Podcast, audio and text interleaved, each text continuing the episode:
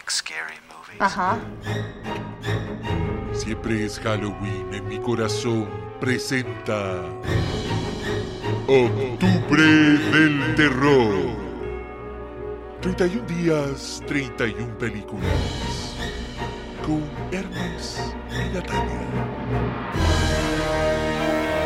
Bienvenidos sean al día 11 de octubre del terror. ¿Cómo estás, Natalia? Bien, no voy a responder al chiste del 11, pero estuve tentada. Mira, no me, no me di ni cuenta. Yo sigo mi, mi estadía por colegio de hombres, no me preparó para el mundo, pero dejemos con a los auditores con la oportunidad para que ellos se lo hayan dicho al anfitrión de este programa. Digamos un décimo día para que para que no molesten. Vamos, vamos al día. Por fin nos Sí, podemos poner al día.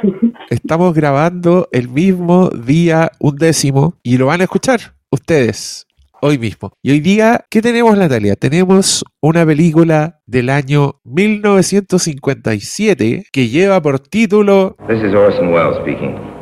I have 45 seconds to tell you about something I think you'll remember the longest day you live. It's about a man named Scott Carey. A few months ago, he was 6 feet 2 inches tall and weighed 190 pounds. Today, he's 2 inches tall and you can hold him in the palm of your hand. El increíble hombre menguante. Lindo. Es lindo el título, ¿no? Qué lindo el título, sí. ¿Y, y por qué la diferencia con el título original? Eh, es que creo yo que es poesía nomás. Eh, es, un, es un título más, más, más poético, más literario, porque ¿cómo, ¿cuál sería la, la versión? El título original es The Incredible Shrinking Man, el increíble hombre que se, Esa chica. que se achica. No, pues nadie, nadie quiere ver un hombre que se achica. Oye, pero no sé si tendrá relación con el final también el, el título en castellano. A mí me da la sensación, como es un título viejo, que es posible que hayan visto la traducción del- de la novela, de, de la, la- la obra literaria que inspira esta película. Ah, Y, y no me extraña que haya sido eso, porque también es, bueno, esto es- está basado en una novela de el gran Richard Matheson, que hemos hablado harto de, de ese autor cuando hablamos del, del capítulo de Dimensión Desconocida, del Pesadilla. un amigo de la casa. Amigo de la casa, escribió Soy leyenda, tiene una cantidad de, de cuentos y de obras que han terminado en el cine, que ha influido mucho en, en otros escritores. Es un, un señor muy capo, que en los años 50, fines de los 50, justo, justo antes de que empezara como su, su colaboración con, con Dimensión Desconocida, que fue una de las cosas que lo hizo muy, muy popular, trabajó en esta película que es adaptación de una novela corta tiene él, que tiene un concepto que se vende en el título y que paradójicamente, creo yo, a nuestros ojos, está hecho muy en serio y muy desde el drama y muy desde el terror, pese a que nuestros ojos contemporáneos, por supuesto, viven en un mundo donde el hombre que, que- que se hace diminuto es, es humor. Eso, eso es comedia. Desde querían coger a los niños hasta Ant-Man Ant- eh, de Marvel. Sie- siempre se va por el lado de lo entretenido, la diversión. Pero para el protagonista de esta película es una pesadilla. No, Cuéntanos. y también, no, y también quería agregar que se ve como diversión en la monstruosidad, no es necesariamente la del encogimiento. En las películas de, la época, de la de Universal, por ejemplo, en, El Hombre Invisible, igual se toma con mucho humor el hecho de que el personaje sea invisible. Y acá todo tiene como un, una poesía, e- e inclusive en la narración, en muchos aspectos que la hacen mucho más, reflexiva que, que las otras películas de monstruos en cuanto a su forma. Sí, absolutamente. A esta, a esta película se le nota su origen literario. Richard. Matheson estuvo metido en el, en el guion y es bacán porque conserva mucho de la, de la narración en primera persona que se la da al, al protagonista, que empieza a llevar un poco un registro que, que es más bien, me encanta porque es un registro más, más poético, más filosófico de lo que le está Sí. pasando. Más que un, un recuento de los hechos. Entonces es una narración que completa un poco la, la acción que estáis viendo, que va desde, desde lo simple y que es también de, dirigida por un amigo de la casa, por el señor Jack Arnold, que dirigió antes eh, The Creature from the Black Lagoon, que a nosotros nos gusta mucho. Wow. Y que también Y- es más chistosa. Sí, y que al, al parecer el, justamente el éxito de, de esa película le dio al director chipe libre para hacer lo que quería hacer, que es salirse con la suya con un final bien, bien, bien poco tradicional y bien poco, poco esperable. Contemos de qué se trata, porque es una película bien, bien simple, de una- un matrimonio que está vacacionando, están en un yate en el medio del mar, se están Son relajando. deliciosas sus vacaciones. Sí, se, se ve, se ve exquisito. Pero en la distancia, justo cuando ella baja al, al, al interior del yate a buscar, a buscarle una cerveza a su hombre, viene una niebla misteriosa en la distancia que lo deja como con glitter, lo deja con, con polvito brillante en su cuerpo. Él dice, oh, qué raro. Y se empieza a encoger de a poco. Primero se da cuenta que la ropa le queda grande, después empieza a ser cada vez más notorio. Como a, lo, como a la media hora de película ya está como Miguelito. Y, y no para, no para de encogerse.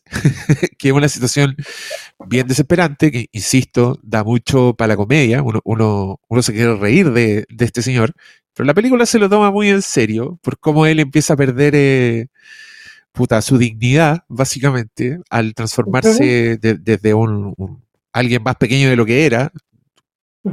La, la esposa tiene, ya, ya no tiene que empinarse para darle un beso, pero después ya se transforma abiertamente en alguien que podría trabajar en un circo, ¿cachai? De hecho, se, se lo ve como vagando por la ciudad y llega a una feria donde, donde están publicitando una, una enana. Pobre. Y, los doctores están desconcertados, no saben qué le pasa, pero en algún minuto le inventan esta película.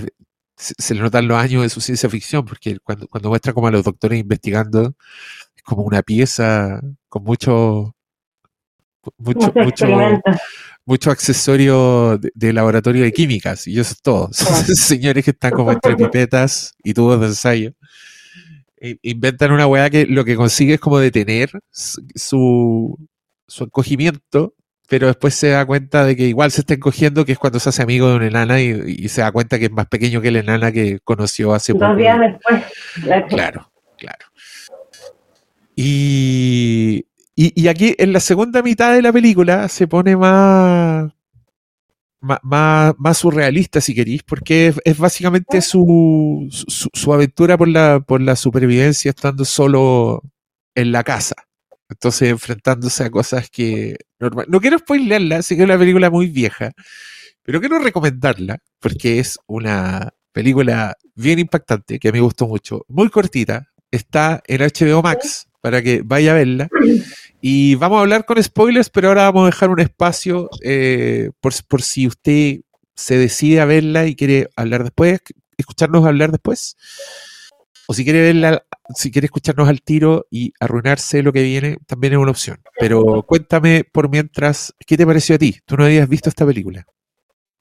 Yo no la había visto y me gusta mucho. Una de las, de las cosas que me llamó más la atención es que siento que la película está contada en dos partes. La primera parte que, que se dedica a explorar el, como el hecho científico de que, de que esta persona se vaya achicando y que también es muy el drama y él va, va relatando cómo empieza también a, convertirse en una peor persona. Cuando él se empieza a sentir mal consigo mismo, no, no solo le afecta a él en el sentido de que está con depresión en su cama, sino que empieza a ser malo abiertamente con su esposa, la trata mal, es muy ofensivo con ella. Eh, entonces también tiene esta parte de ir, de ir explorando el alma humana, cómo se va corrompiendo también, no solamente por factores externos, sino que cómo la, la autopercepción también influye en cómo tratas a los demás.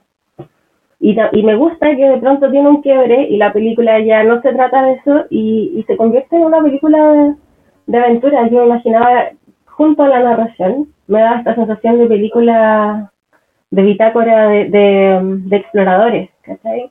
Como día uno en la selva, estoy tratando de hacer esto, voy a escalar por tal parte. Y él habla mucho de, dominar la naturaleza, como que él de alguna forma toma el,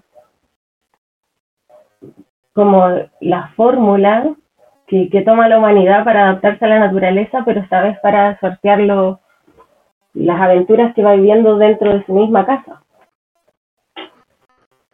Sí, es muy bonito esto que estás diciendo porque esta película sí tiene definitivamente una aspiración un poco de hablarte del arquetipo del ser humano, como que quiere hablar de la humanidad. Entonces él a medida que se va haciendo más pequeño, se va haciendo más primitivo también. Sí. Y, me encanta esta relación como con una historia más épica, eh, un, relato más, más histórico, más, más de definitorio de la humanidad que otra ¿Qué, otra cosa? Y, nunca pensé que, podía calzar tan bien algo que se trate de un señor que es pequeño y por lo tanto tiene el, gato de su casa se transforma en un, gran enemigo en una escena que es muy entretenida pero que también me da mucha risa verla porque conozco a los gatos entonces no me cuesta no me cuesta ver en la escena no como puta, una lucha por su supervivencia sino como con un gato siendo un gato nomás un gato jugando. Sí, un gato, un gato vestoso así cuando les da con una weá y no. y, no hay cómo hacerlo entender. Que no se meta detrás de la weá que se quiere meter. Pero la pesadilla de este señor eh, llega cuando, cuando se cae, cuando, llega al sótano. Y, y, lo que es peor que que su esposa lo, lo da por perdido. Piensa que el gato se lo comió y ya como que sigue con su vida sin saber que el marido está aún más pequeño y, y luchando contra una araña en el sótano, que ya es como los, momentos más de terror. Sí, ¿qué te da risa? Me da risa que, cuando avanzando en su asentamiento, en un momento él está viviendo en una casa de muñecas, que es de donde lo, saca el gato. Igual me gustan estos intentos de, de hacer un humor, pero un humor situacional más que de, las palabras. Igual las palabras sigue siendo, él está muy atormentado, pero es muy chistoso que esté viviendo en la casa de Barbie mientras, mientras está así atormentado.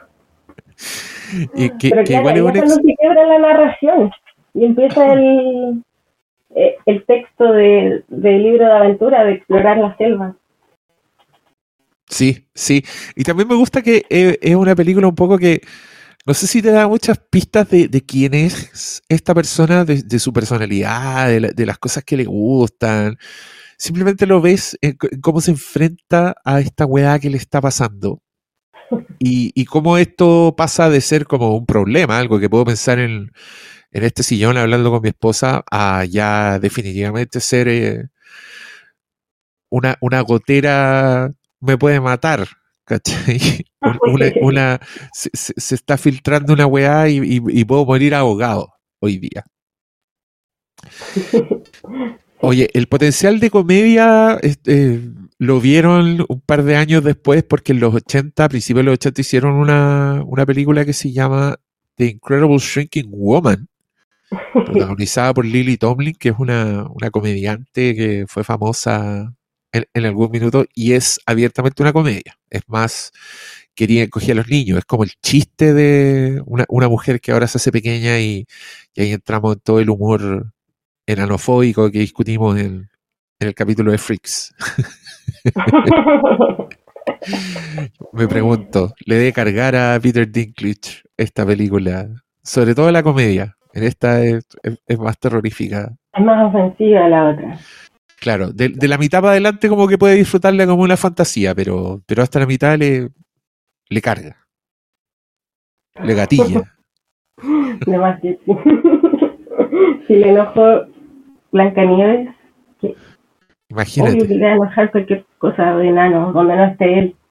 No es lo que le molesta realmente. El, pobre, el pobre señor alegando, ¿cómo voy a seguir con mi vida? Y él ahí, oye, ¿qué te pasa? ¿Qué crees que los enanos no podemos tener vida? ¿Crees que no podemos vivir? ¿Qué, tanto si te cuesta subirte al sillón y que hay con las patitas colgando? ¿Ah? ¿Pensáis que es muy terrible? Adáptate, weón. Llorón.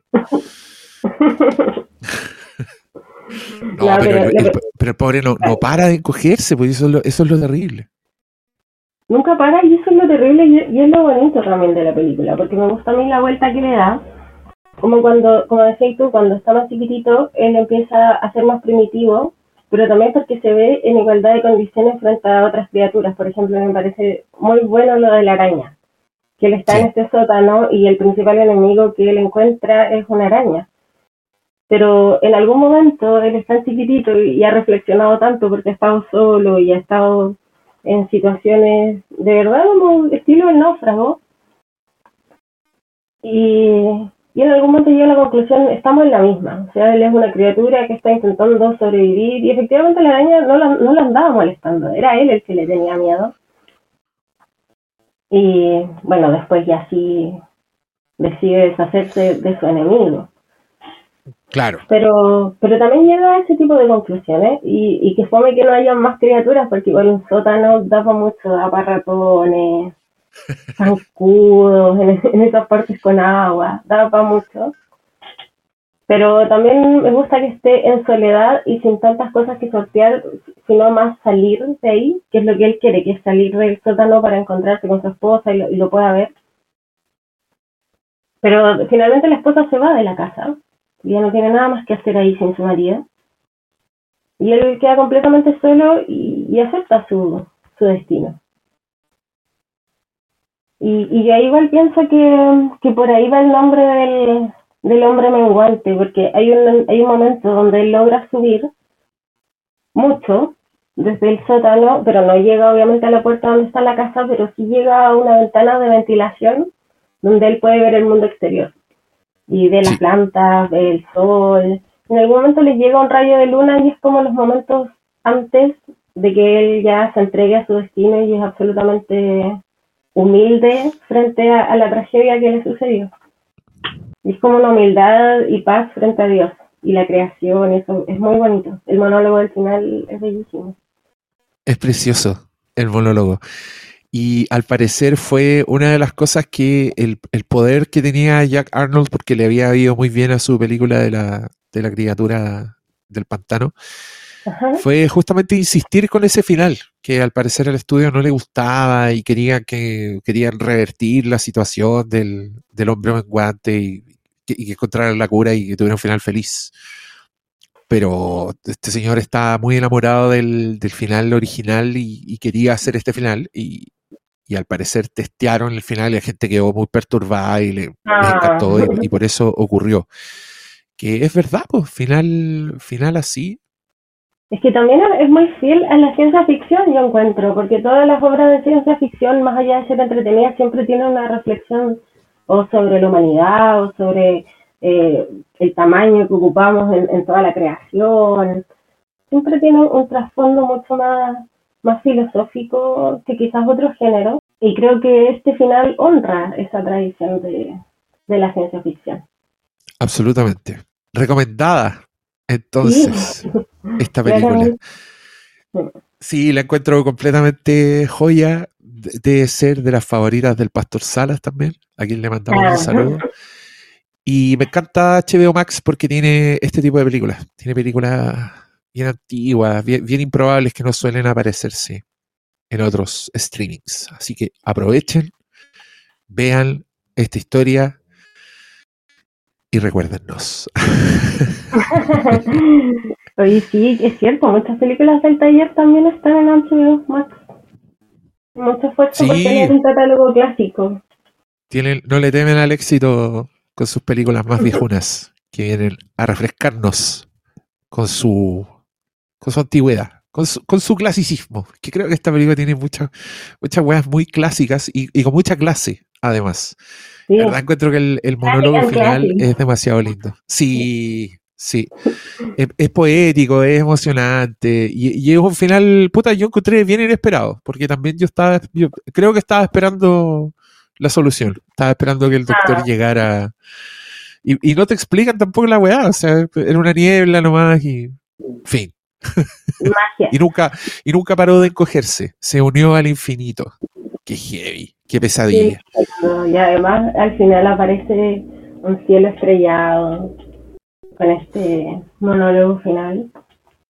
Sí. Pero es lindo, es lindo el viaje, el viaje de aceptación del personaje, el viaje de humildad, eh, también como el cambio de perspectiva de él le permite cambiar frente al mundo. O sea, primero negativamente, ¿cachai? Ah, Y después ya positivamente. Sí, sí, también es, es bonito que él sea, no, no, no tenga que ver con lo que le pasa, ¿cachai? Porque yo igual me acordé de La Mosca, de la, de la antigua, la cincuentera, con esta película, sobre todo con la secuencia en que la, el, el interés romántico anda buscando a su, a, a su amor y no sabe que está enfrentando un peligro horrible, que casualmente es una araña en ambos casos. Y, y creo que en La Mosca también era como el cuñado el que, el, el que se hacía cargo de la, de, de la De pobre viuda. Claro, que la llevaba a todas partes. y Era como el. Acá era- ninguno se enteró de lo que pasó.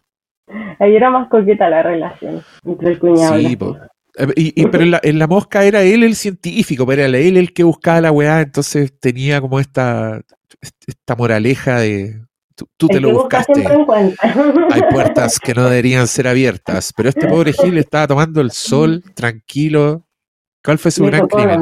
El machismo. Mandar a la esposa a buscar cerveza. No, pero él, él además es muy lindo porque le dice, hacen una negociación para la cerveza Sí, pues. y ella no quiere ir. Y después le dice, si me traes la cerveza ahora, yo hago la cena después. Ah, Ah, tampoco es un un machista maldito. No hay nada que le haga merecer lo que le pasa. Oye, también estaba leyendo que originalmente querían hacer una secuela donde la esposa se empezaba a encoger después, igual. Pero Pero la, la, la abandonaron. Hasta, hasta la comedia de Joel Schumacher, pues esa, esa película que les dije antes con Lily es de, es de las primeras películas que hizo Joel Schumacher. Y en los créditos aparece sugerida por Richard Matheson y el increíble hombre, pobrecito. Imagínate así una weá profunda. Termináis con la media reflexión y después, pa, chiste. Está bien, son caras distintas de la moneda. Pero no me cuesta imaginarme un remake de esta película también así, un remake ahueonado con Will Ferrell. Que, que no lo hagan, por favor. No, no. Pero ya está Oye, el personaje, el protagonista de esta película se llama Scott y el Ant-Man de Paul Rudd también se llama Scott. Claramente un homenaje, me atrevo a decirlo. Probablemente. Yo no he Debe ser uno- ser un homenaje tan lícito, si ese personaje lo inventaron hace mucho tiempo, no debe haber estado muy lejos de, de cuando salió esta película. No, qué lindo. Yo no he visto esas pelis de. No te pierdas mucho. no te pierdas mucho. Ya querida Natalia, fue la recomendación del día de hoy. Llegó tu perro a saludarnos. no es mío. Lo peor es que no es mío. Ah, sí sé. Es, es tu perro para, para efectos del podcast. El perro que está ahí contigo. Oye, ya, nos vemos mañana con una recomendación completamente misteriosa. No daremos ninguna pista. Gracias por escucharnos. Hasta el próximo. Yo me esperaba unos brazos tan musculosos y fuertes y resultaron huesitos. Yo me esperaba un cuerpazo de esos atletas bien dados y resultó un pellejito. Tienes el pie chiquitito, tienes los ojos chiquitos, tienes el talón chiquito. En fin, que todo chiquito. Me estás oyendo inútil. Ingrata fue la naturaleza contigo.